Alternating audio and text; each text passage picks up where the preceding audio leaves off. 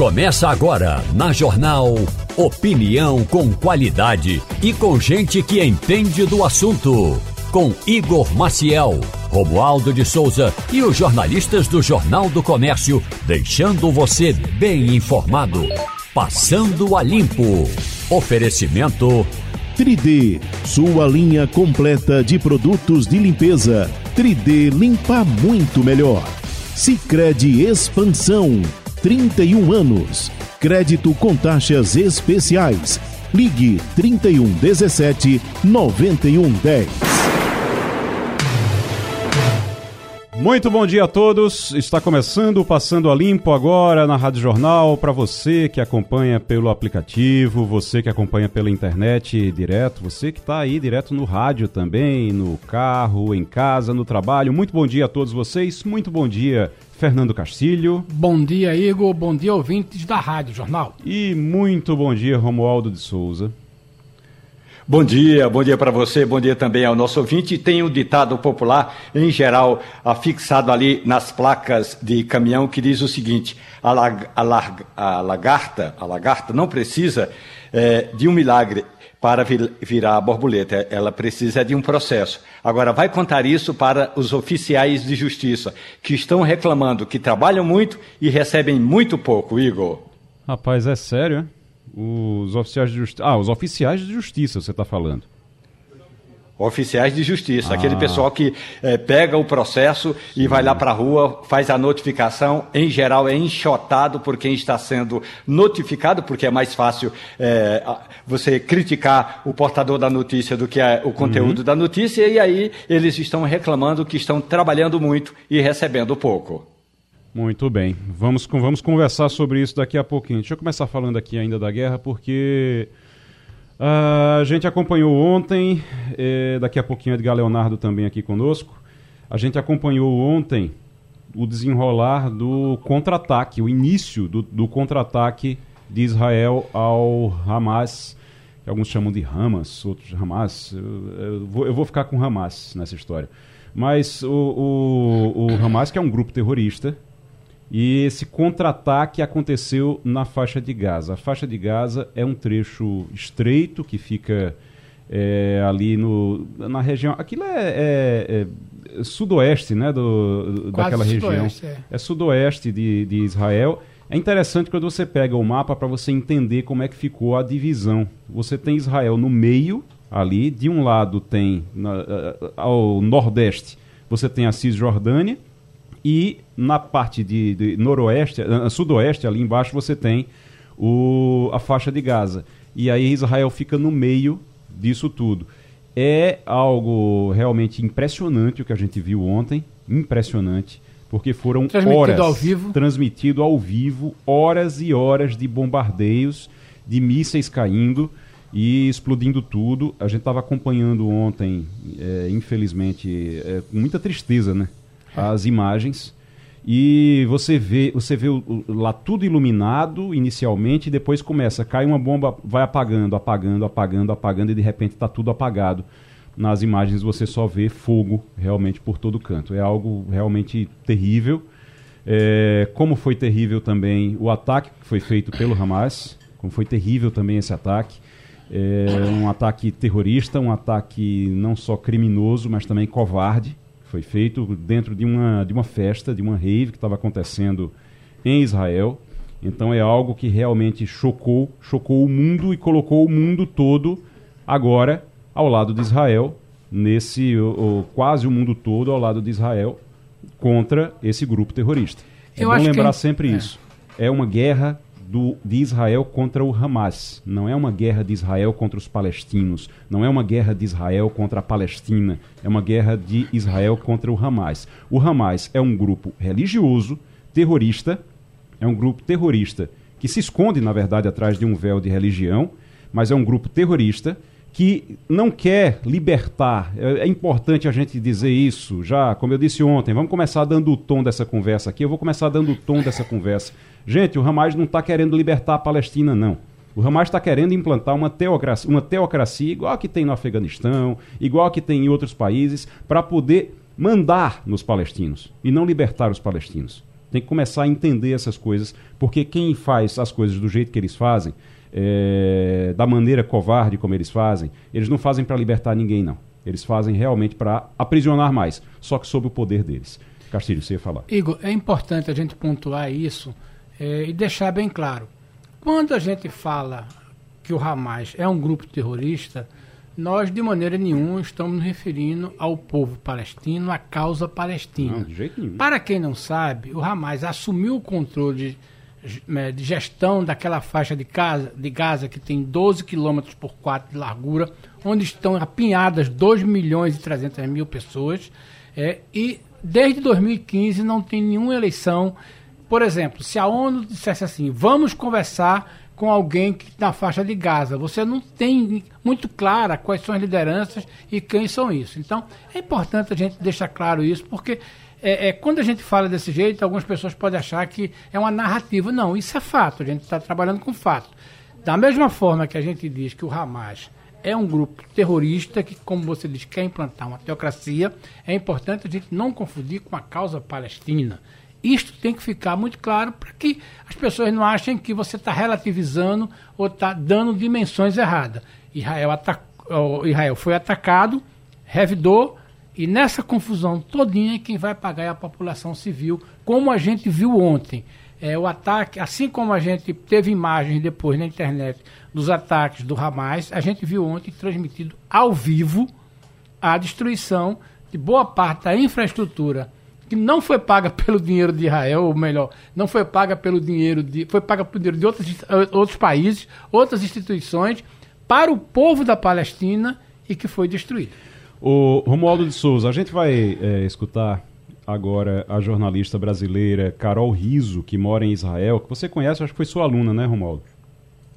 Ela foi minha aluna, trabalhou muito tempo aqui no Brasil, trabalhou na televisão, no rádio, trabalhou comigo, inclusive, fez um trabalho importante. Eu, eu, inclusive, fui o orientador dela quando ela fez o trabalho de TCC e depois resolveu é, fazer é, uma, um contato com ah, israelenses. Ela casou-se, foi morar em Israel, teve um filho e agora ela me contou ontem que a situação realmente é a seguinte. Nós vamos ouvir uhum. o que diz a Carol, mas ela disse o seguinte: olha, além de tudo, nós estamos tentando entrar numa lista de espera, porque os critérios da Embaixada do Brasil em Tel Aviv eh, estão na página na internet. E os critérios são é, se uma família é numerosa, tem mais chance de vir no primeiro voo. Então depende da quantidade é, de famílias, é, de integrantes da família, depende do que a pessoa estava fazendo lá, depende se essa pessoa tem para, para onde chegar aqui no Brasil, tem para onde ir. Todos uhum. esses critérios estão ali na página do Itamaraty. É, inclusive, eu queria que, é, antes de chamar ela até para as pessoas entenderem, eu queria que você é, atualizasse para a gente como é que está a história. O avião da FAB, tem um avião da FAB já a caminho de Tel Aviv para um resgate.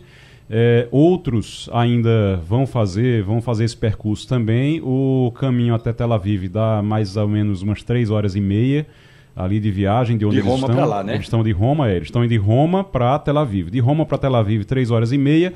E só que tem cerca de 2.300 brasileiros tentando deixar a área de guerra. Então são muitas viagens desses aviões, né, Romualdo? É, um, inclusive, é, a, o primeiro voo que decolou foi da cidade de Natal, porque tinha um avião já parado ali em Natal. Tem um outro, aliás, tinha um outro ontem à tarde aqui no aeroporto é, militar de Brasília que já decolou rumo a Roma. E tem um terceiro, uma terceira aeronave que estava fazendo o percurso Brasília-Porto Príncipe, porque tem alguns resgates que ainda precisam ser feitos no Haiti. Então, a prioridade agora não é mais o Haiti. A prioridade da Força Aérea Brasileira é Roma, depois Tel Aviv. Então, esse avião que estava indo para o norte fez um desvio e está indo também agora para a Europa, aguardando uma autorização para sobrevoar e aterrissar em Tel Aviv. Eu não sei nem se por questão de segurança isso é possível, mas eu acho que é, o presidente, isso era um momento, inclusive, que o presidente está em casa se recuperando de uma cirurgia. É, seria um momento também do presidente dizer: peguem meu avião, levem. É. Levem meu avião e, e use tudo que tiver para poder resolver isso o mais rápido possível. Mas vamos ouvir a Carol Riso, que é jornalista, mora em Israel há cerca de três anos, está há, há menos tempo em Tel Aviv. Ela morava em outra cidade, está em Tel Aviv há menos tempo. Ela explica isso, inclusive, na gravação que ela fez para gente. Vamos ouvir Carol Riso, jornalista brasileira que mora em Israel, está tentando vir num desses aviões para voltar para o Brasil. Olá a todos, é, estou falando aqui de Tel Aviv, onde eu moro há um mês e meio com meu marido e os meus dois filhos pequenos. Antes a gente morava em Jerusalém, né, estamos aí no total de três anos aqui em Israel. Então, nossa rotina, rotina normal, meu marido indo para o trabalho todos os dias, eu levando aqui as crianças para creche, elas no período de adaptação, né, porque o período escolar começou tem pouco tempo, em setembro. Então ainda naquela fase de adaptação, levando para parquinho. A gente estava até no dia que começou a guerra, né, no dia anterior, planejando com amigos de ir para um parque de diversões que fica aqui próximos, meninos super felizes porque iam ver os amiguinhos. Rotina aqui super normal, super tranquila. A gente sempre gostou de morar em Israel, né? Sempre foi um país tranquilo, seguro, né? Sempre passou essa sensação. Já até pegamos dois conflitos anteriormente, mas nada comparado a isso, né? Que está acontecendo aqui agora.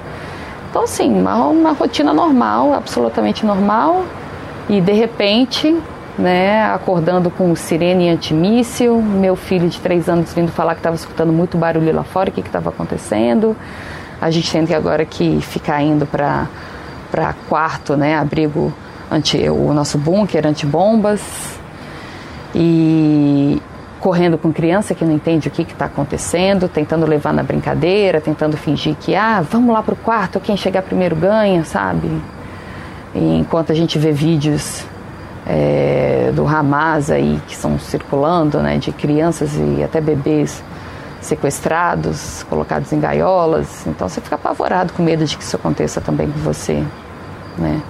E que a gente quer agora mais a sair daqui, passar uma temporada no Brasil até as coisas se normalizarem, que espero que aconteça o mais rápido possível.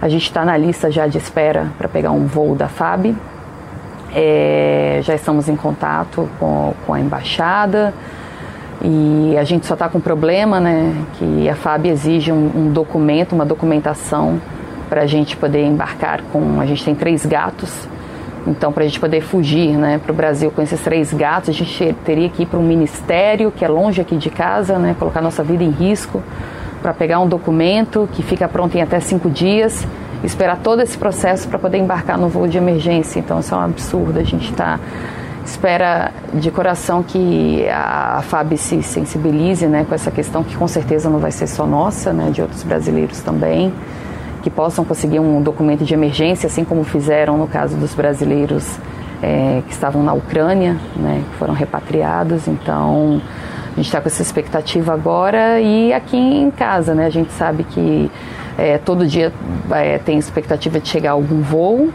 e a gente está esperando para saber né, em qual voo a gente vai. A, é, a princípio, no de quarta-feira, se tudo der certo, se a gente conseguir é, essa autorização especial para poder embarcar com os nossos gatos. Né? Tudo que a gente quer é tirar nossos filhos daqui assim o mais rápido possível e torcer para que o país, sabe, volte à normalidade, se é que isso seja possível, mas que pelo menos as mortes acabem.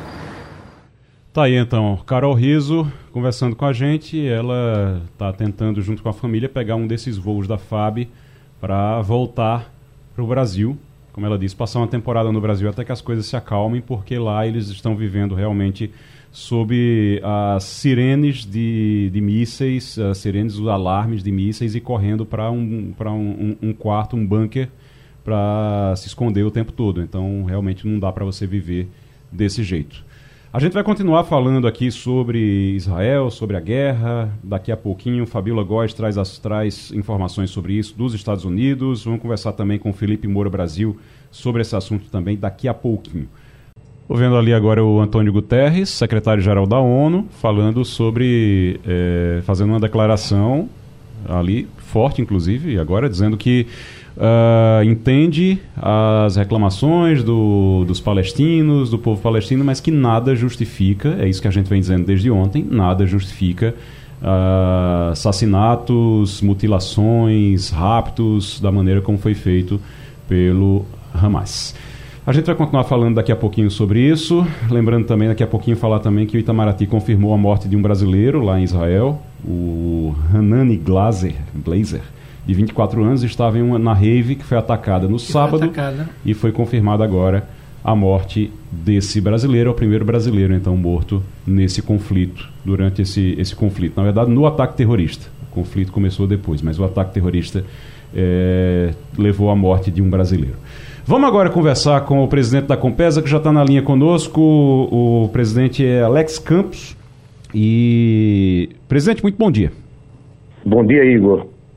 Obrigado pela oportunidade, pelo seja espaço. Muito, seja muito, falar de Compesa. Seja muito bem-vindo aqui ao Passando a Limpo.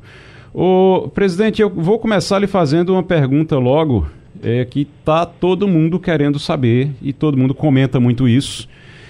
É, a Compesa vai ser privatizada, vai ser vendida, vai ser concedida à iniciativa privada, seja lá qual for a nomenclatura para isso, mas a Compesa vai ser é, alvo de concessão? Oi, Igor, muito obrigado. Muito obrigado pela pergunta, que dá uma chance importante da gente esclarecer a população pernambucana sobre um tema que aflige todos nós pernambucanos, que é o destino da Compesa, né? É, essa, essa, o verbo privatizar não está no cardápio, não está no vocabulário do governo, tampouco aqui na direção da Compesa, uma vez que, se bem compreendida, essa possibilidade ali inexiste, né? é inviável a privatização da Compesa. É fácil explicar. A Compesa é uma companhia responsável pela produção da água, pelo tratamento da água e pela distribuição da água. Né? A gente fala de buscar água em mananciais, fazer o barramento da água, é, atravessar adutoras pelo estado de Pernambuco, levar essa água para estações de tratamento e depois distribuí-la para a casa das pessoas, para residências, para as indústrias, para empresas, para as empresas. E essa operação completa, especialmente a operação de produzir água em Pernambuco e tratar água em Pernambuco, é uma operação excepcional no caso do estado de Pernambuco, que tem uma geografia, que tem pela sua própria natureza dificuldades reconhecidas nacionalmente. Pernambuco tem o pior balanço hídrico do Brasil. O que quer dizer isso? É a disponibilidade que a gente tem de água nos nossos reservatórios, é, quando faz a razão pelo número de pernambucanos, a gente tem o pior balanço hídrico do Brasil. Né? Nós temos a pior situação de racionamento do Brasil. Então, produzir água em Pernambuco, buscar muito longe, é uma operação economicamente muito onerosa e que não, não atrai iniciativa privada para, por exemplo, comprar a, a empresa e promover os investimentos que o, que o Pernambuco precisa. A gente está falando é, de universalização de água e esgoto, que é um, uhum. uma, uma, uma, premissa do, marco, do novo marco do saneamento, de até 2033 investir 20 bilhões na produção de água, na distribuição de água e também no tratamento do esgoto. Então, é, é, é um, vamos dizer assim, um volume muito grande de recursos na parte da produção, como disse, é inviável economicamente vender a Compesa. A Compesa continuará tendo que ser a empresa gigante que é, uma empresa cinquentenária, né, que vai continuar na sua missão de produzir água de qualidade, de tentar levar água de qualidade para as pessoas. O desafio é enorme, a gente está falando ao final e ao cabo de levar água para a casa das pessoas. Então, uhum. quando se fala em, em atrair a iniciativa privada para colaborar com esse esforço econômico e financeiro, a gente está falando da terceira etapa daquilo que eu que eu qualifiquei aqui, que é a parte da distribuição. Então, não, também não se trata da concessão da Compesa. Certo. É a concessão de uma parte do serviço, como eu bem lembrei aqui, produção de água, tratamento de água. A terceira uhum. etapa, que é a distribuição da água, essa sim, outros estados já estão modelando a, a uhum. forma de entregar esse serviço e na distribuição sim é possível pensar na parceria com a iniciativa privada no certo. sentido de universalizar esses, esses indicadores. Né? Pernambuco ainda tem, uhum. tem uma dívida com o com, com seu estado e com seus seus cidadãos. Ô presidente, só para a gente, então, vamos deixar bem claro. Não, a Compesa não vai ser privatizada, não vai ser vendida, não vai ser concedida. O que vai ser concedido, e o que está em estudo, pelo menos, para ser concedido, é essa terceira fase do serviço, que é a distribuição. Então, quando pega ali a água, quem, é, quem vai pegar a água ali nos, é, no tratamento, depois que ela é tratada, de colocar na torneira das pessoas, aí sim, que esse, aliás, é um ponto que as pessoas reclamam muito, que a água não chega na torneira. Então, essa, esse serviço vai poder ser concedido e está em estudo. É isso.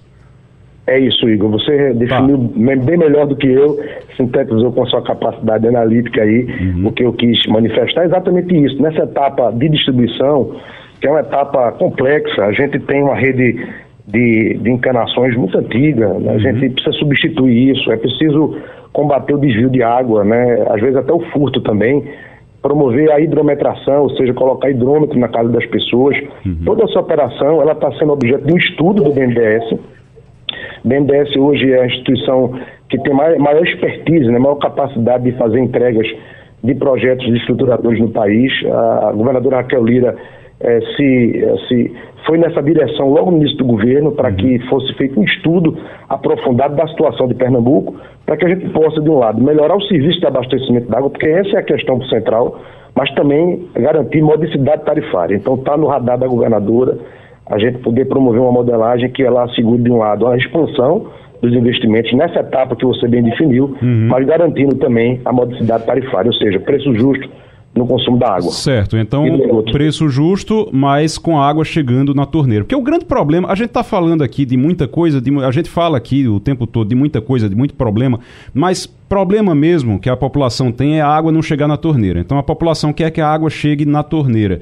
Tem gente que eu tenho certeza que nem se importa de, de pagar a tarifa, que paga hoje, não se importa com isso, desde que a água chegue. O problema é você pagar a conta e você ter água uma vez a cada 30 dias, como acontece em alguns lugares aqui de Pernambuco. Isso quando tem. Mas deixa eu passar aqui para Fernando Castilho, que Fernando Castilho tem uma pergunta.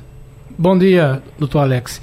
Uma coisa que eu queria que o senhor esclarecesse é por que, que a Compesa, uma companhia que produz água, é o maior, ou se não um dos maiores clientes da CELP, que distribui energia.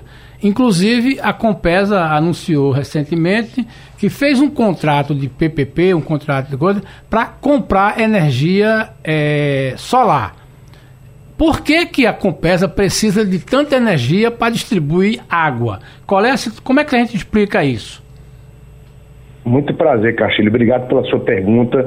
É, isso explica, inclusive, a própria operação da, da Compesa e explica os desafios que a companhia tem. É, Pernambuco, como eu disse, tem uma situação geográfica que, pela própria natureza, não colabora para a gente distribuir água. 95% de toda a água que a gente distribui é bombeada e elas precisam ser energizadas em estações elevatórias, estações de tratamento, e isso hoje um insumo o insumo é, energia elétrica dentro da contabilidade, dentro da, do caixa da Compesa, é um insumo que tem grande impacto, sabe? E, e é por isso que inúmeras iniciativas vêm sendo adotadas na Compesa, inclusive de comprar energia no Mercado Livre, de fazer é, parcerias públicos-privadas que garantam é, energias alternativas, fontes alternativas, como as placas solares, e isso tem sido uma obsessão da, da, da companhia, porque hoje é um dos maiores insumos depois de folha de pagamento, é, material químico né, para fazer tratamento da água energia se compõe, são os três insumos que mais impactam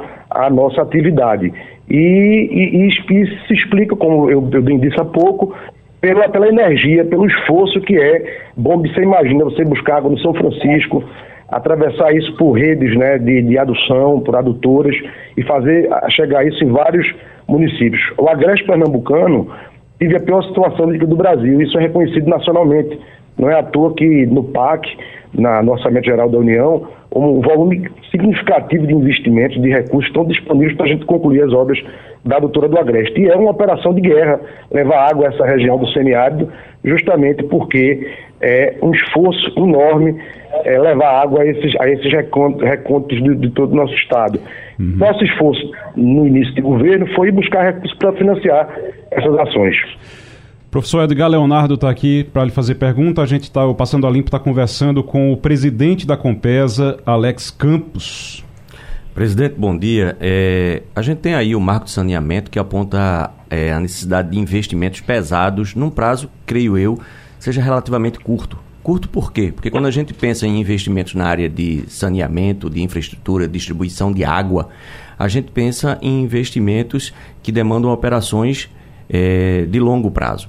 E os recursos, né, O senhor disse que não vai haver privatização, concessão, talvez lá na ponta, na última milha ali de distribuição.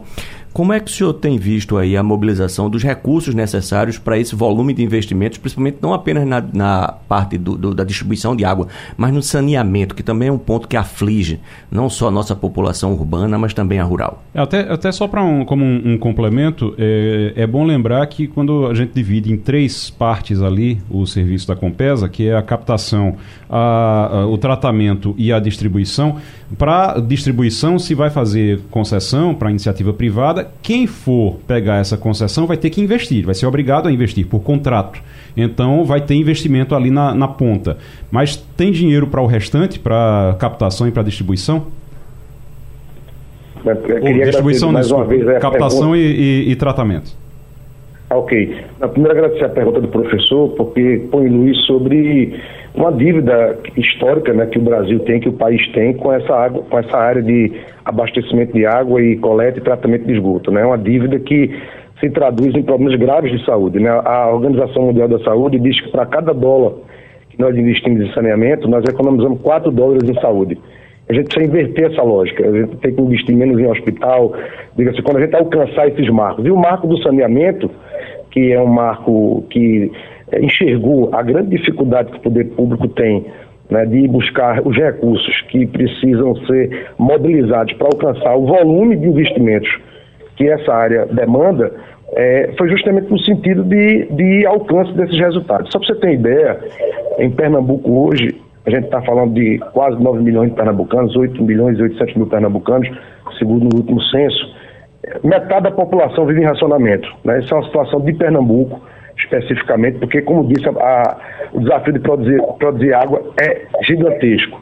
Há uma grande mobilização de bancos é, de fomento, do próprio BNB. Ontem eu tive uma reunião com o presidente é, do BNB local, é, doutor Pedro. É, há uma mobilização no plano federal. A própria governadora passou o ano, primeiro semestre, visitando o presidente Lula, os ministros de Estado. E a gente, você tem ideia, hoje a Compesa tem algo em torno. Se a gente está falando de 20 bilhões de investimento até 2033. É uma meta ousada, uma meta estabelecida pelo Congresso Nacional, uhum. mas que nos, nos obriga e nos, e nos imprime um ritmo necessário de buscar esses resultados. Se a gente está falando de 20 bi é, de investimentos, metade disso em água, metade em esgoto, e a gente imaginar que é possível buscar uma parte disso com a iniciativa privada, a gente diminui essa distância. Né? Hoje na Compesa tem algo em torno já de projetos estruturados, algo em torno de 4 bilhões de reais. É, recursos engatilhados, a gente recentemente garantiu um empréstimo do Banco do BRICS no valor de 1,1 bi, que vai ser destinado muito fortemente para as áreas justamente, para combater justamente racionamento, intermitência de água. É, a doutora do Agreste, algo em torno de 2 bi disponível também pela, pelo Orçamento Geral da União. Certo. Então a gente tem aí, vamos dizer assim, um roteiro de investimentos bem robusto, né, com já é, mobilizado pela experiência da Compesa, como disse, é uma empresa que sabe, é, se conhece do negócio, né? Agora, a gente tem que, a gente tem que concordar que o desafio é enorme justamente porque os conglomerados urbanos nas últimas décadas foram tomando tamanho, foram demandando, digamos assim, mais consumo, não só de água, de energia, mas de serviços públicos de um modo geral, uhum. e isso não foi acompanhado. Não sei nem se a iniciativa privada lá atrás tivesse sido inserida nesse, nesse, nesse projeto, dada, vamos dizer assim, é, os, os, valores é, que devem ser mobilizados, você teria alcançado também a velocidade com que os conglomerados urbanos no país em todas as grandes regiões metropolitanas, os ritmos em que ela, o ritmo em que ela cresceu. Então, é, veja, há uma, há uma consciência uhum. que a gente precisa melhorar rapidamente a questão da, do racionamento da água. Né? Tem, tem lugar em Pernambuco que não chega nem água, é uma água, é um dia para 30 dias sem água. O presidente. Aqui em Carpina, uhum. eu fui para ouvir para mudar, só concluindo, Igor. Sim. Eu recebi um relato de uma senhora que ela recebe uma água a cada 20 dias. Né? E, e, e tem lá, a gente tem tem um manancial de água que pode permitir. Então ainda há muito, há um gap aí, há uma distância que precisa ser vencida e a gente tem que reconhecer primeiro que o serviço precisa ser fortemente melhorado. E com isso tem que vir o esgoto e o tratamento do esgoto também. Ô, presidente, deixa eu. A gente está com o tempo bem apertado, então vou pedir para o senhor ser bem breve, mas eu preciso só de algumas encomendas aqui, que perguntas que as pessoas estão fazendo. É, a primeira, diga, dê alguma notícia boa para minha terra natal, lá para Caruaru. A adutora do Agreste vai sair, vai ficar pronta, vai chegar água, vai acabar o racionamento ali, como é que vai ser? Olha, é, o Agreste Pernambucano é um, é um, cuidado pessoal da governadora Raquel Lira, é uma encomenda que ela fez à Compes e, ao secretário de Recursos Hídricos, professor Almir Cirilo. A gente já está testando as águas é, que vão chegar, as águas brutas que vão chegar até Caruaru em dezembro, fazendo a testagem da adutora.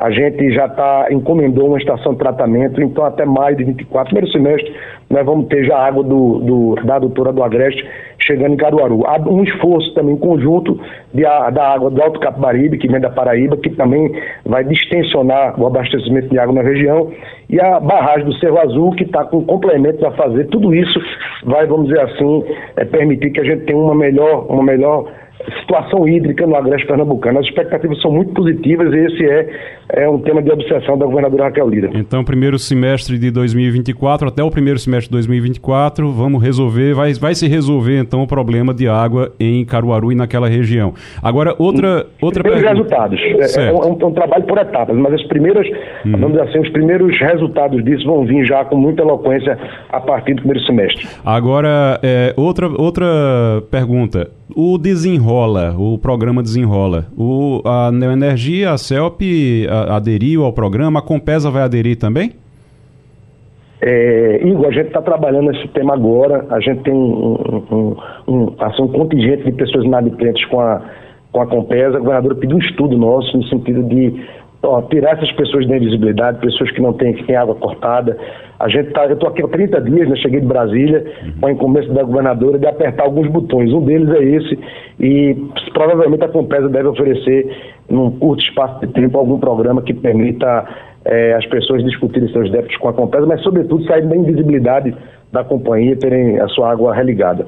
Presidente Alex Campos, presidente da Compesa, conversando com a gente aqui, trazendo muita informação e a gente vai ficar acompanhando, tá certo, Alex Campos? Muito obrigado. Muito obrigado, Igor Castilho, professor. Fiquei muito feliz de participar do Passando a Limpo. Com uma informação que está todo mundo. Eh, eu já escutei perguntas sobre isso, o pessoal querendo tirar dúvida. É sobre o passaporte, o novo passaporte que já está sendo distribuído no Recife. A gente está na linha agora com a delegada da Polícia Federal, chefe da Delegacia de Imigração em Pernambuco, a Luciana Martorelli. Luciana, muito bom dia. Bom dia, Igor. Bom dia aos ouvintes da Rádio Jornal. Doutora Luciana, esse novo passaporte, a primeira pergunta que está todo mundo querendo saber, a gente sabe que é um modelo diferente, é, mas esse novo passaporte, quem está com passaporte agora? O meu vence em 2028. Eu preciso correr na Polícia Federal para trocar o passaporte? O meu não vale mais, é isso? Não, quem tem passaporte válido, ele permanece válido até a data de validade que está escrita na primeira página dele. Sim. A troca pelo novo modelo, ela vai ser gradual. À medida que os novos os passaportes antigos forem vencendo, as pessoas que forem substituir o passaporte receberão um novo modelo. Pronto. Romualdo de Souza, tem dúvida se o passaporte está perto de vencer, não? Ah, eu quero o áudio de Romualdo. A gente está sem o áudio do Romualdo?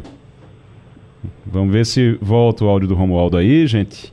O Edgar Leonardo, seu passaporte, como é que tá? Eu tava pensando nisso, Igor, porque o meu venceu na pandemia. Como a gente deve fazer então, quem está com o passaporte já vencido? Bem, a primeira fase de requerimento do passaporte, ela é online. Então você vai ao site da Polícia Federal, www.pf.gov.br, preenche o formulário que está lá, ao final do preenchimento será gerada uma guia de recolhimento da União, efetua o pagamento e em seguida volta ao site e agenda local, dia e hora da sua conveniência para ser atendido para a coleta de dados biométricos, que é fotografia e digitais. Você pode fazer isso em Recife, Caruaru e Salgueiro delegada da Polícia Federal, chefe da Delegacia de Imigração em Pernambuco, Luciana Martorelli, conversa com o Passando a Limpo agora sobre o novo passaporte brasileiro e o que é que precisa fazer quem está com, com ele. Então, quem está com ele vencido não precisa se preocupar, só depois quando for renovar. Quem está com, quem tá com ele que não venceu ainda, está na data ainda que não venceu, não precisa se preocupar. Quem está com ele vencido, feito o, o doutor Edgar Leonardo, vai precisar ir na Polícia Federal, faz primeiro pelo site, como disse a doutora Luciana, e depois vai lá para fazer. Romualdo de Souza, seu passaporte está em dia? Luciana Martorelli, Muito bom dia para a senhora. O meu passaporte está em dia, o mais recente eu renovei agora no início deste ano. Agora, eu queria saber duas coisas. Uma é, o valor da taxa continua aquele mesmo de 257,1 centavos? E a outra questão é, o, o, o passaporte brasileiro é um dos da, da, da, daqui da, da, América do Sul, da América Latina, um dos mais valiosos lá fora. Valiosos no sentido exatamente por ser um passaporte seguro. Nós vamos ter mais segurança ainda, Luciana? Bom dia, Romualdo. Veja, o passaporte, o seu passaporte continua válido, a taxa permanece a mesma, R$ 257,32. E sim, o passaporte brasileiro é um passaporte muito visado no exterior para utilização. E agora nós temos um documento ainda melhor, ainda mais tecnológico, ainda mais seguro. Foram agregados novos, 10 novos itens de segurança que fotografia em três modelos, é, novo fio de segurança, novas fibras luminescentes. Então, do ponto de vista da qualidade e da segurança, nós estamos apresentando à população um documento melhor do que o anterior, que já era bastante seguro. Doutora, eu fico, doutora Luciana Martorelli, eu fico pensando ainda, é, aqui está válido o passaporte, tudo tranquilo, mas não tem nenhuma, nenhum problema para chegar em lugar nenhum do mundo, né? Qualquer lugar que eu for do mundo com o passaporte ainda antigo válido, ele sendo válido, todo mundo vai aceitar ainda.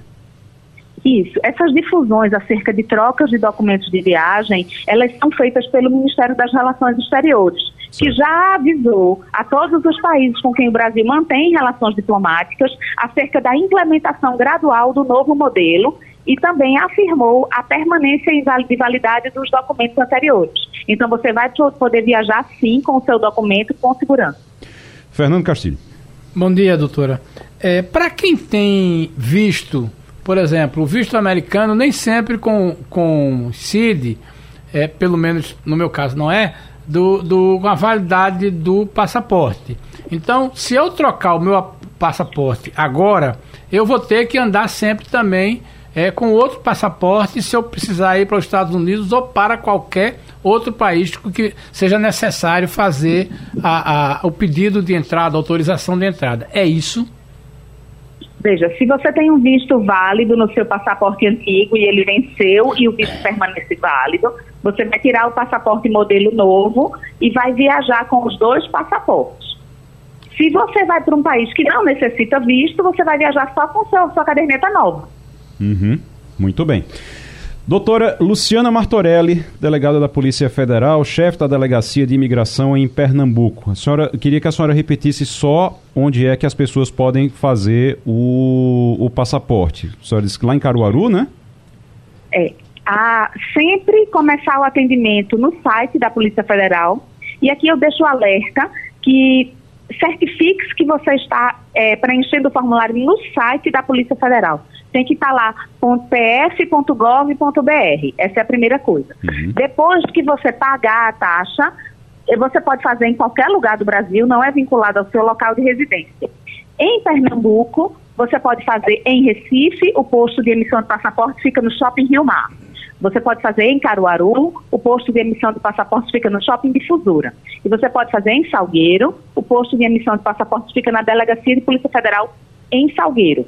Lembrando só que é o seguinte, a, o local onde você comparece para fotografia e biometria é necessariamente o local onde você vai buscar a caderneta. Uhum. Não existe a possibilidade de você tirar a foto aqui no Shopping Rio Mar e buscar o seu passaporte no Shopping Difusora em Caruaru.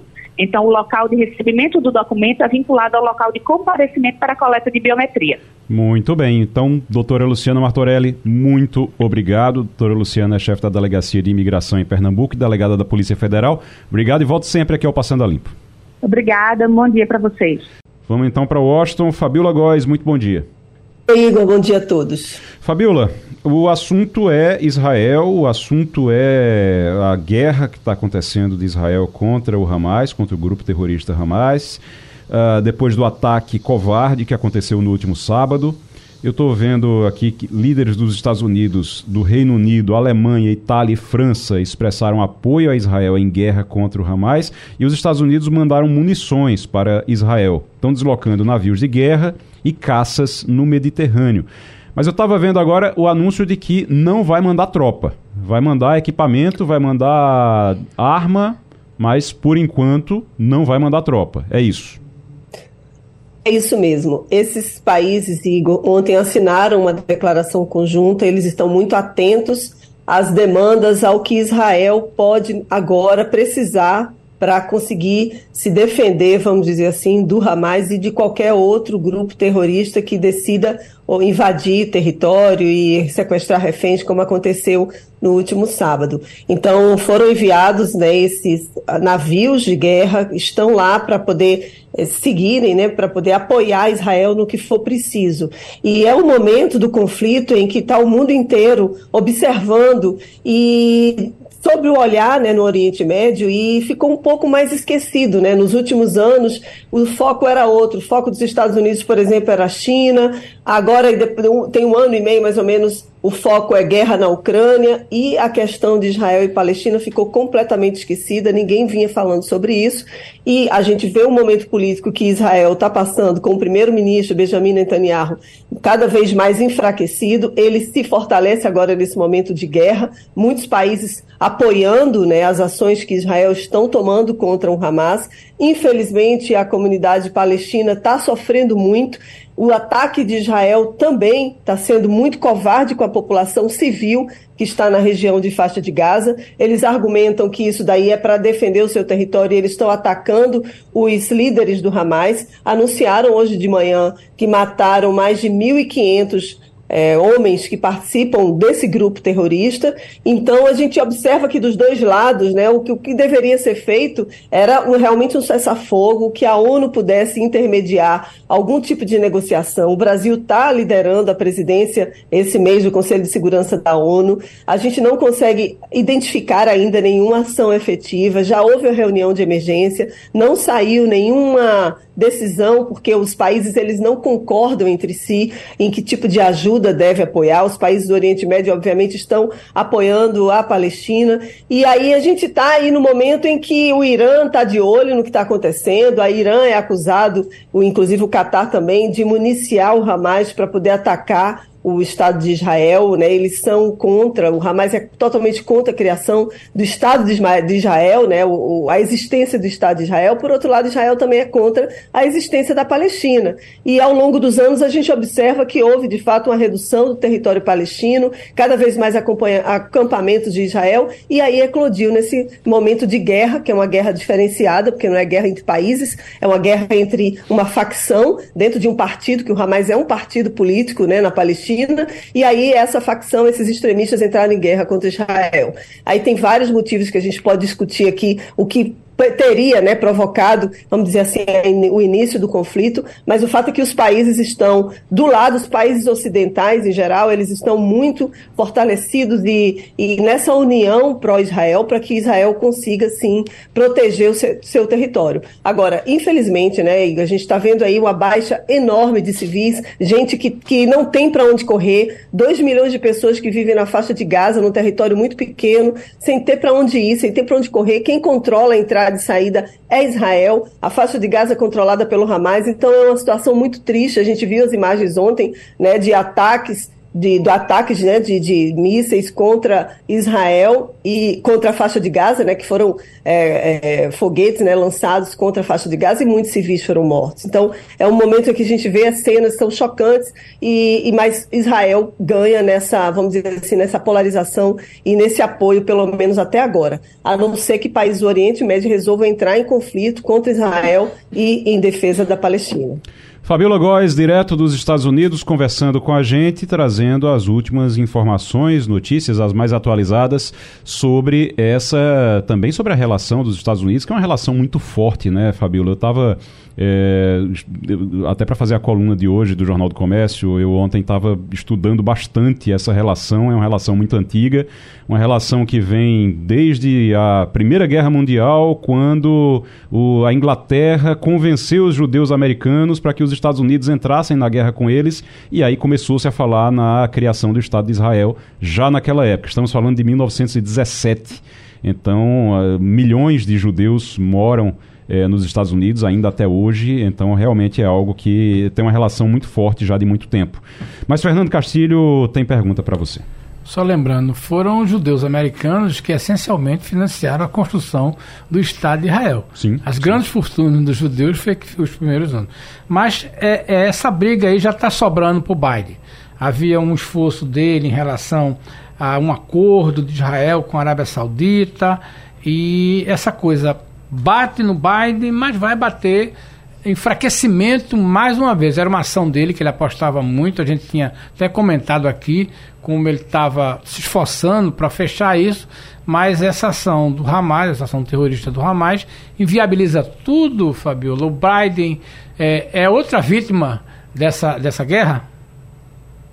Bom dia, Castilho. Olha, o Biden é outra vítima dessa guerra. Essa guerra não favorece o Biden, não favorece os planos dele em termos de relações diplomáticas e fortalecimento da candidatura dele, né, para mais um mandato aqui nos Estados Unidos. O Biden ele estava tentando, não, não, não era assim.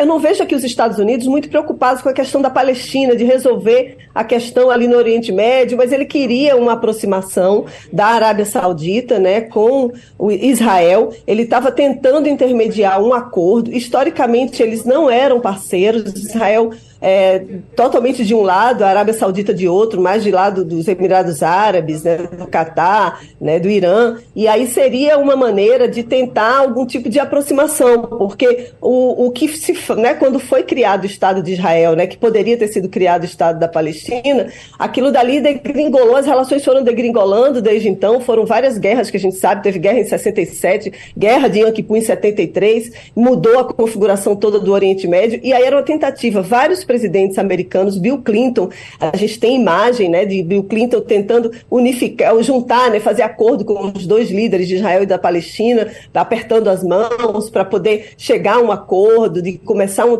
negociações, só que de lá para cá só degringolou e o Biden agora não tem a menor chance dele conseguir liderar, vamos dizer assim, um acordo como esse. Pelo menos agora, nos próximos meses, não há nenhuma condição da Arábia Saudita se aproximar de Israel, porque a Arábia Saudita vai ser muito cobrada por outros países do Oriente Médio, né? Então a gente não consegue vislumbrar aí que se esse acordo saia. E o Biden fica enfraquecido porque o país está aqui diante de, de dois aliados que eles têm, por exemplo, Rússia, né? Ou é, Ucrânia e a Israel, os dois países que estão durante, numa guerra. O Biden não tem mais dinheiro para ficar oferecendo para esses aliados. A gente está vendo aí que a, a Ucrânia está pedindo mais dinheiro, mas a Câmara dos Estados Unidos, que está sem presidente, está completamente parada, não tem orçamento para poder da, mandar dinheiro para é, a Ucrânia. E agora que Israel vai precisar de dinheiro também, o Biden já está pensando em um aporte financeiro para Israel e não vai ter esse dinheiro liberado porque a Câmara está parada. Então, os Estados Unidos também estão vivendo um momento muito complicado no cenário interno por causa desse conflito na, é, na própria Câmara, que destituiu pela primeira vez na história um presidente. E na metade de novembro, agora, o, o orçamento vai ter que ser votado e não tem negociação nenhuma acontecendo. Então, isso enfraquece muito Biden nesse momento, que historicamente, né, o próprio Estados Unidos, como vocês falaram muito bem, tem uma relação muito próxima com Israel. Romualdo de Souza. Fabiola Góes, muito bom dia para você. Bom, os Estados Unidos estão aí sem um presidente da Câmara e do outro lado o procurador-geral, como se fosse o Augusto Aras dos Estados Unidos, ouvindo Joe Biden sobre aquela denúncia de que ele teria armazenado documentos confidenciais. É verdade mesmo? Biden também fez ou cometeu o mesmo erro de Trump de guardar documento confidencial, Fabiola? Bom dia, Romualdo. Pois é, o Biden teve de fato de prestar depoimento esse final de semana, foram dois dias.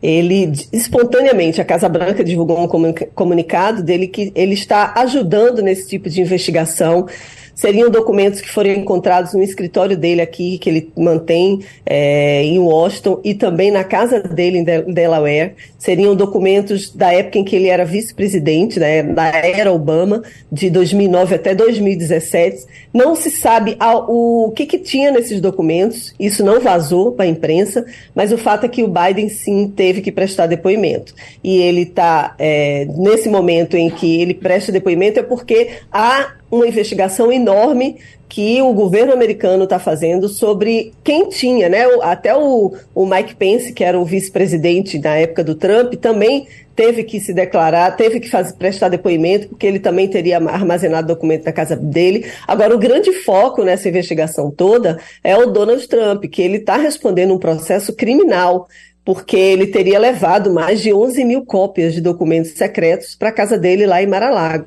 Ele diz que isso é perseguição política, né? O Trump diz que é perseguição política e ele sofre essa investigação. Então, o Biden, ele está prestando aí todas as informações em relação a esse, essa questão do documento secreto. Falando em Trump, só comentando aqui um pouquinho em relação à guerra, ele está silencioso, está mudo, não está falando absolutamente nada em termos de Israel. Fabiola Góes, direto dos Estados Unidos, conversando com o Passando a Limpo. Toda terça e toda quinta-feira, Fabiola está aqui conosco, trazendo informações dos Estados Unidos e do mundo. Edgar Leonardo. Fabiola, bom dia. Fabiola, eu estava fazendo, bom dia, uma, fazendo uma reflexão aqui, porque a gente tinha uma pauta, digamos assim, que a gente ligava a TV e a gente ouvia falar da guerra da Ucrânia com a Rússia e tudo que acontecia lá. Mas agora acabou de entrar um, um, um, novo cenário. A gente agora, basicamente, a gente convive com as notícias que vêm direto de Israel e da faixa de Gaza especificamente, que a gente fala muito de Palestina, mas ali é um, um território específico que é a faixa de Gaza. E aí a gente vê todo esse cenário internacional de mobilização. Você falou muito bem aí sobre a questão orçamentária dos Estados Unidos hoje. E aí é bom lembrar que a Ucrânia ela não teria condições de sustentar uma guerra no prazo que ela sustentou se não tivesse ajuda ocidental. E essa ajuda ela vem de vários players, mas ela vem também fortemente dos Estados Unidos, que está no momento uma dificuldade muito grande.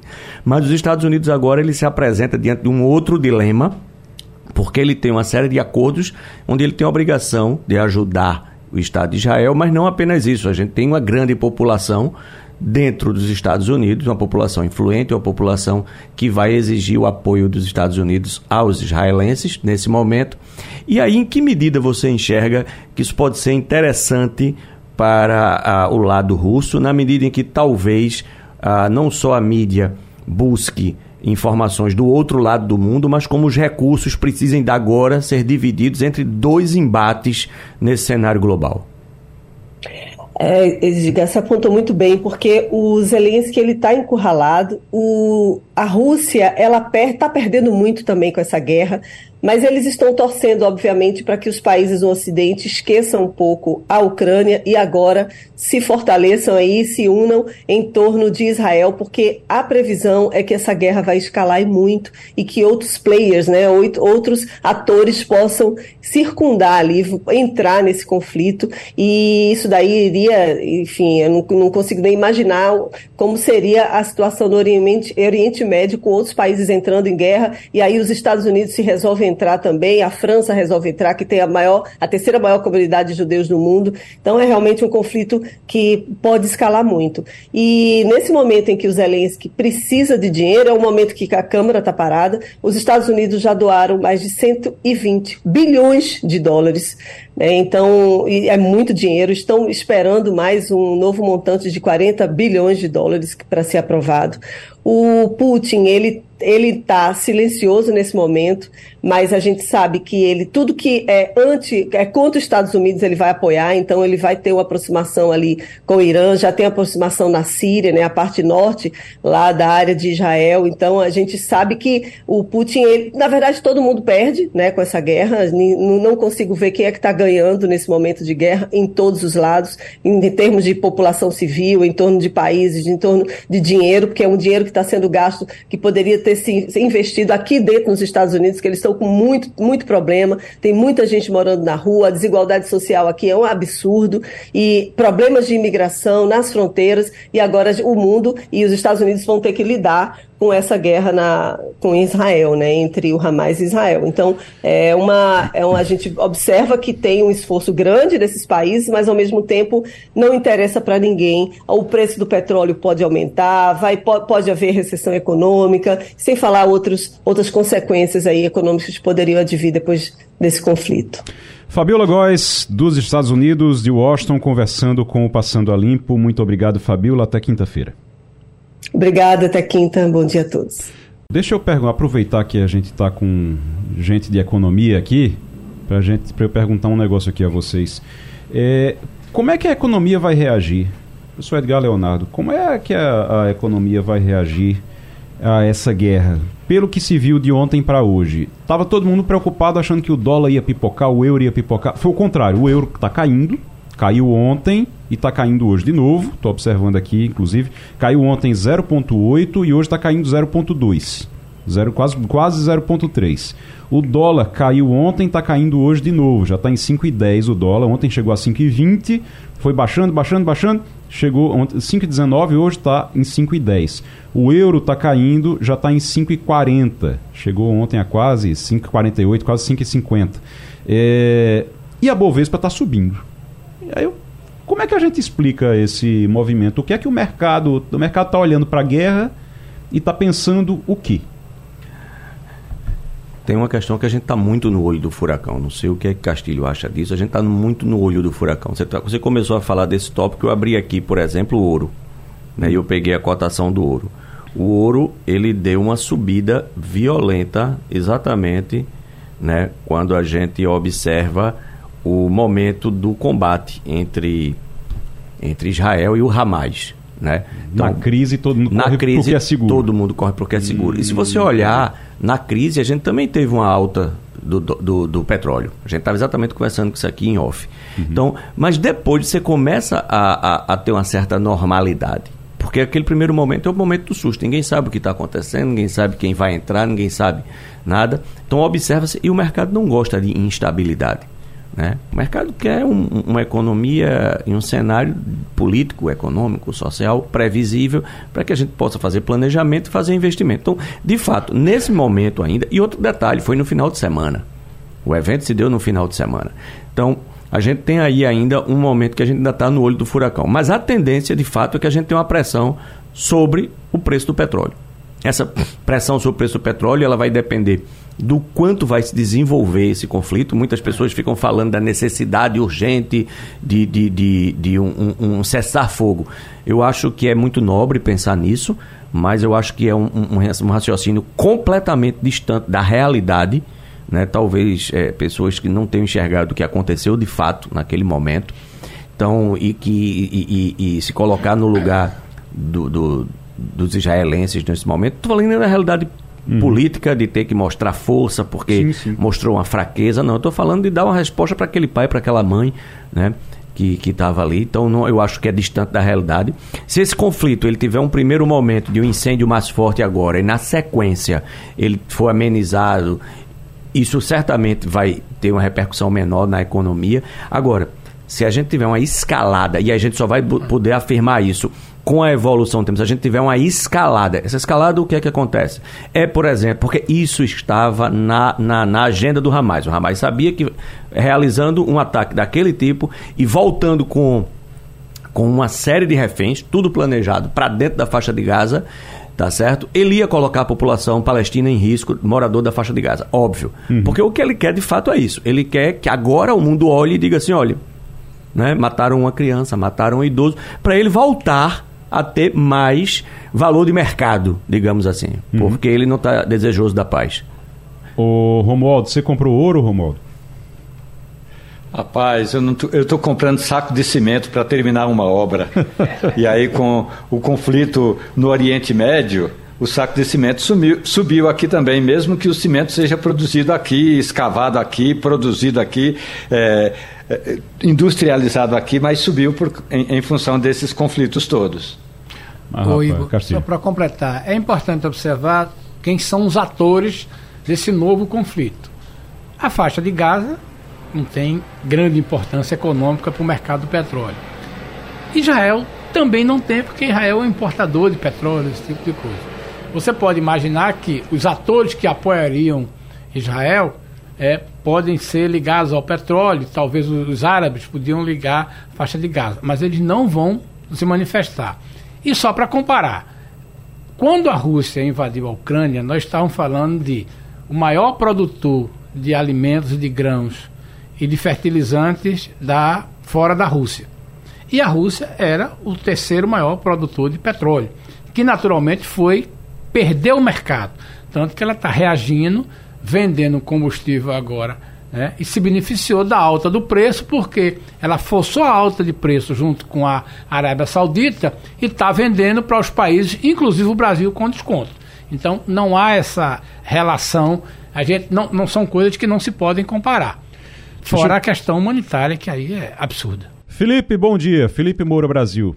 Salve, salve, Igor, equipe e ouvinte da Rádio Jornal. Sempre um prazer falar com vocês. O Felipe, o ataque do Hamas a Israel, um ataque. Eu comecei ontem o programa e hoje também, deixando bem claro sobre o que é que a gente está falando. É, é, acho que é importante é, pontuar, dar o tom sempre para esse tipo de coisa, porque às vezes o pessoal fica ali nas redes sociais olhando as coisas e não entende direito o que é que está vendo.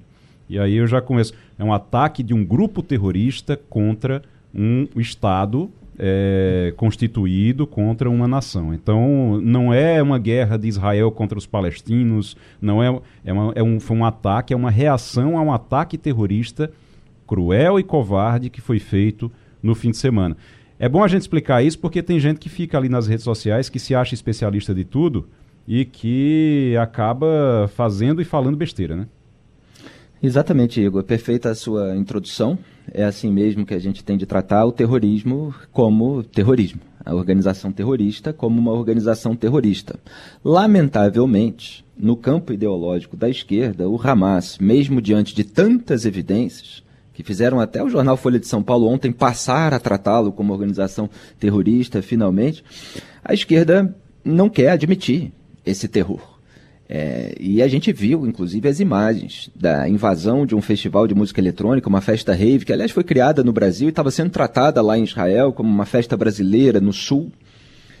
Eles massacraram, é, é, violentaram, sequestraram, né, conduziram é, para as suas localidades, até casais, né, tem um vídeo de um casal, a mulher absolutamente em agonia, pensando o que, que vai acontecer comigo é, daqui em diante, né, vou me tornar refém, vou ser torturada, vou ser estuprada, porque isso já é feito há muito tempo. E mesmo diante disso tudo, a reação, seja do governo Lula, do PT, do Guilherme Boulos, é, de toda essa esquerda lulista, como eu, eu, eu descrevo em conjunto, evitou mencionar é, o Hamas. Evitou, estou sendo até generoso, não mencionou o Hamas, mesmo quando condenou os ataques, como se os ataques tivessem vindo de lugar nenhum. Então, em relação àquilo que você falou, é, o, a postagem mais importante desses últimos dias foi a de uma ativista e escritora, é, a Yasmin Muhammad, né, é, que ela fez justamente essa distinção entre os terroristas do Hamas é, e os palestinos inocentes. Uhum. É, falando para pararem de confundir os terroristas do Hamas com os palestinos inocentes. É, deixa eu pegar aqui o, o tweet dela, que teve 8 milhões de visualizações e continua viralizando na rede social. Ela falou: muitas pessoas neste aplicativo estúpido não conseguem distinguir entre palestinos inocentes e terroristas como os do Hamas. Parem de confundir os dois. Vocês não estão ajudando. Tenho família em Gaza. Eles odeiam o Hamas. Eles, os familiares dela, né, não uhum. estão torturando mulheres e exibindo seus cadáveres. As pessoas que fazem isso não são palestinos inocentes são terroristas maus e monstruosos. Isto, que é a distinção entre ambos, não deveria ser difícil. Pois é, perfeito o comentário é. dela, porque muitas vezes a gente vê, por questões de manipulação política, de anti-americanismo e até de antissemitismo, essa confusão. É você tratar o Hamas como se ele fosse é, o verdadeiro representante de todo o povo palestino e não um grupo terrorista que fica lá é, situado é, naquele território e que é, quer a, a extinção do Estado de Israel e quer aniquilar o povo judeu.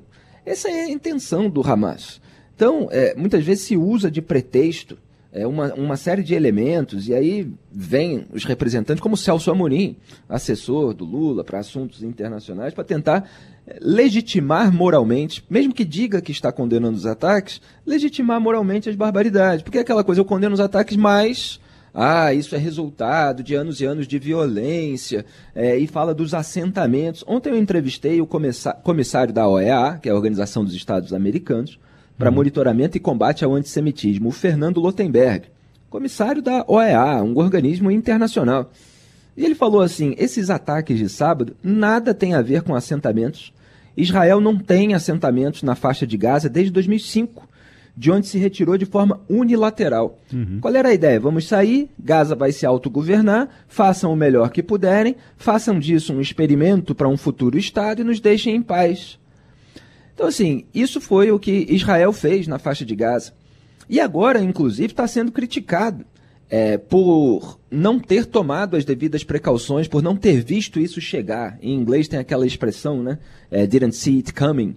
É, então, foram pegos de certa forma desprevenidos. Deveriam uhum. estar mais preparados para essa defesa, porque sempre se defenderam de ataques de todos os lados.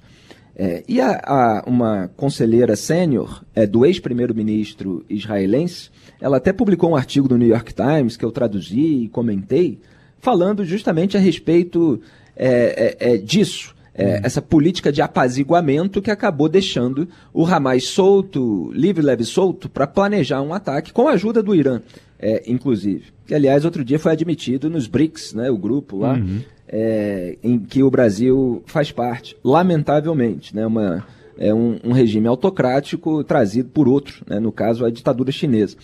Mas voltando aqui. Uhum. Então, uma das razões da vulnerabilidade de Israel foi essa política de apaziguamento, de tentar deixar de lado, deixar tudo muito solto. E a outra, como coloca a conselheira sênior do ex-premier, é, foi justamente a divisão interna de Israel. A polarização dentro do país. Ela falou isso nos consumiu, isso nos dividiu como sociedade e, inclusive, dividiu o exército.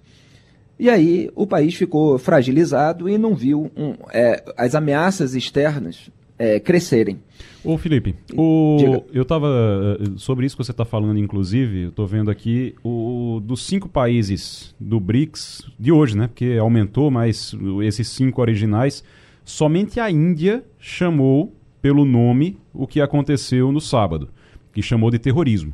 Os outros países fizeram comunicados muito parecidos, pedindo contenção de todo mundo, defendendo solução de dois estados, tanto Brasil como Rússia, como China e África do Sul ficaram nessa e só a Índia, realmente, dos, desses cinco do BRICS, fizeram, é, disse realmente, olha, é terrorismo. E outra coisa que eu quero pontuar em relação ao que você está falando, a gente já tinha até comentado aqui, eu comentei na minha coluna hoje no Jornal do Comércio, que é o, o Hamas ele não está ali querendo libertar o povo palestino, não. Isso é uma coisa que precisa ser dita e repetida. Exato. Ele não está querendo libertar o povo palestino. Ele quer, pelo contrário, ele quer criar uma teocracia.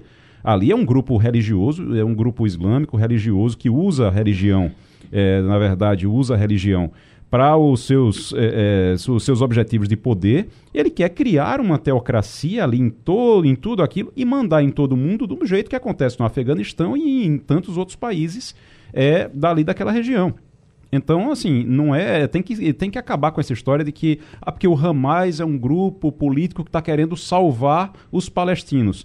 Vamos deixar isso de lado um pouquinho e entender o que é a realidade, que a realidade é de um grupo que quer, na verdade, tomar o poder naquela região e implantar uma teocracia. Exatamente, perfeito suas observações. Agradeço pela informação sobre a Índia ter sido o único país a condenar, é, entre aqueles que é, estão nos BRICS. O BRICS agora ampliado, inclusive com novas ditaduras, e o Brasil aceitou que a China é, trouxesse é, esses países em troca de um eventual apoio no futuro para ocupar uma cadeira incerta no Conselho de Segurança da ONU. Então, assim, o que, que o Lula está fazendo na prática? Tem gente que não gosta de ouvir, mas é a descrição da realidade. É reinserir o Brasil no bloco dos regimes autocráticos no bloco das ditaduras. Ele faz isso é, quando afaga Nicolás Maduro na Venezuela, Daniel Ortega na Nicarágua, que está lá perseguindo, os dois, né, perseguindo opositores. Daniel Ortega mandou prender todos os opositores políticos às vésperas da eleição. É, quando afaga a ditadura cubana, quando afaga Vladimir Putin, que está lá é, violando com as suas tropas o território ucraniano, é, quando traça equivalência entre o presidente da Ucrânia, o país invadido, vítima, assim como Israel. É, e, e, o tirano russo expansionista, imperialista, que está comandando essa carnificina.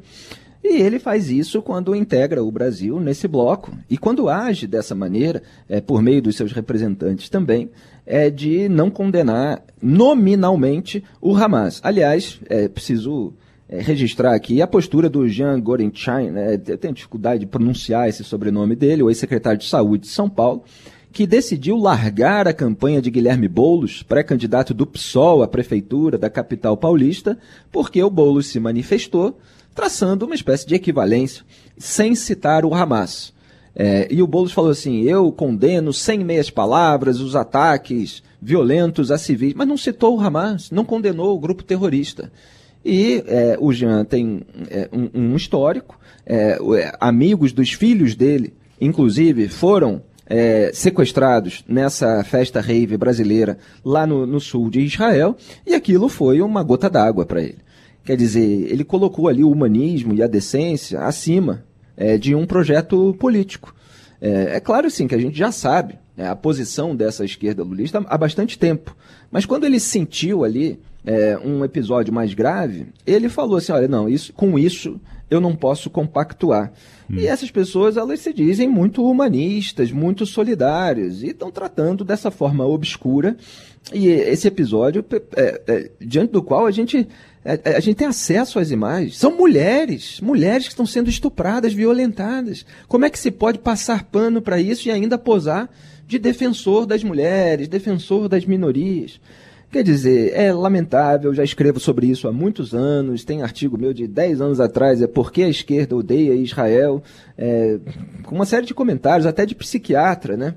É, tem um que eu é, vou citar aqui rapidamente para concluir a coluna, porque eu uhum. considero bastante é, é, elucidativo. Né? Na verdade, dois. Um é do Dennis Prager, um autor é, americano, que ele fala que o esquerdismo substituiu o bem e o mal, e é muito claro, agora, é, pelo menos o mal é, de, de terroristas, por rico e pobre, forte e fraco, ocidental ou branco e não ocidental ou não branco. E aí o que, que acontece? Israel é rica, forte e ocidental e os palestinos são pobres, fracos e não ocidentais, na visão é, do Dennis Prager. E aí eles misturam o Hamas né, é, uhum. com os palestinos e acabam assumindo é, o lado do terror. O lado do terror, que é bom deixar claro, é, acaba impedindo o próprio debate mais pragmático sobre a existência do Estado palestino. É o Hamas que impede isso. Porque como é que você vai entregar um Estado a um grupo terrorista?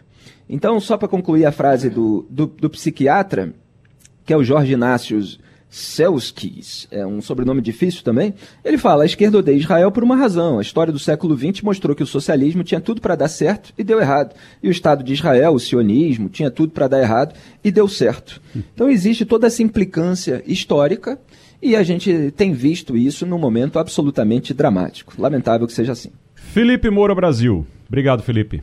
Grande abraço a vocês, obrigado sempre. Até quinta-feira. O Pra gente, Romualdo de Souza, é, como é que vai ser agora? Eu estou vendo que 210 brasileiros já embarcaram, estão embarcando agora. Isso. Eles vão voltar para Roma nesse avião ou eles vão para. Eles vêm direto para o Brasil? A Força Aérea Brasileira está informando agora que o avião vai aterrissar por volta da zero hora e 30 minutos de amanhã. Portanto, chega direto no Aeroporto Internacional de Brasília eh, já na madrugada desta quarta-feira. Esse é o primeiro voo. O segundo vai depender ainda das tratativas, mas o primeiro voo vem direto para a, o aeroporto de Brasília. Então a sequência vai ser: os aviões saem daqui, vão para Roma, de Roma esperam autorização, vão buscar em Israel e de, de, de, em Tel Aviv, e de Tel Aviv voltam para o Brasil e fica fazendo Direto esse para percurso. Brasília. Vai ficar fazendo esse percurso uh, até finalizar, porque tem que ser pelo menos uns 10 voos ou mais do que 10 voos, pelo que eu estou vendo. É, a estimativa é de que, a, a princípio, estão programados oito voos. Certo. Essa é a estimativa da Força Aérea Brasileira. Então, depois de fazer esses oito voos, aí vai se fazer uma avaliação. Pode ser que o cenário tenha modificado, pode ser que algumas pessoas desistam de viajar ou que tenha aumentado a quantidade de passageiros.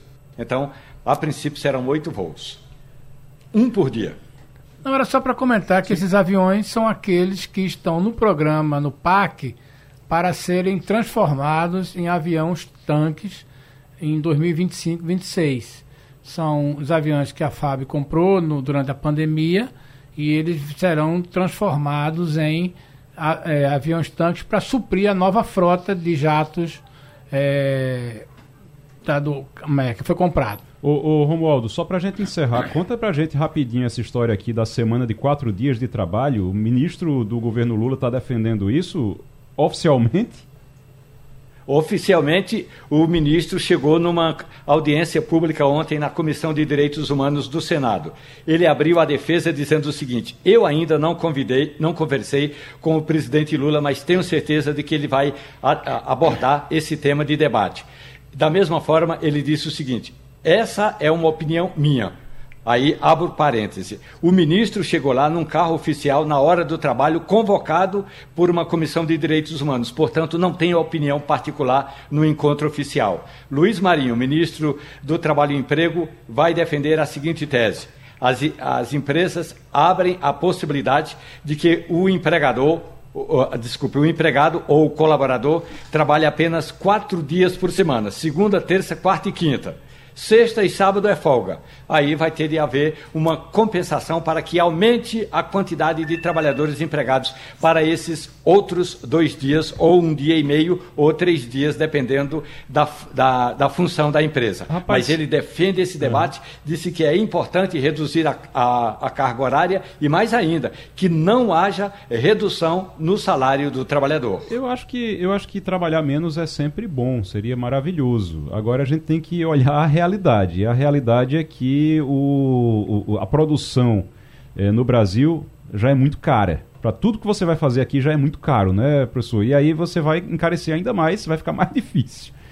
Investir para melhorar a produtividade a gente não vê. Infelizmente é, é sempre o caminho do discurso fácil. Como é que a gente vai trabalhar menos e manter o nível de produtividade se a nossa produtividade não é alta? Não é alta por vários motivos. Não é alta porque o país não tem infraestrutura, não é alta porque nossos portos, nossas rodovias não funcionam, nossos aeroportos também não, a nossa produção não consegue escoar, o nosso trabalhador é pouco alfabetizado, a gente não tem acesso à tecnologia. Então, Melhorar a produtividade é a única forma do ser humano. Isso porque a história mostrou isso ao longo da história. A única forma do ser humano trabalhar um pouco menos, que é ótimo. Né? A gente, por ser preguiçoso, a gente inventou a roda para não carregar peso nas costas. Então a gente trabalhou menos, mas a gente foi mais produtivo e eficiente. Se a gente não investe em eficiência para ganhar produtividade, todo o resto é discurso fácil para enganar eleitor. Thomas Sowell dizia: quando eu quero mentira, né? Quando eu quero o impossível, só mentirosos me satisfazem. Vamos embora. E a gente termina aqui o Passando a Limpo. Romualdo de Souza, Edgar Leonardo, Fernando Castilho, muito obrigado. Obrigado a você que nos acompanhou até agora. Tchau. A Rádio Jornal apresentou opinião com qualidade e com gente que entende do assunto. Passando a Limpo.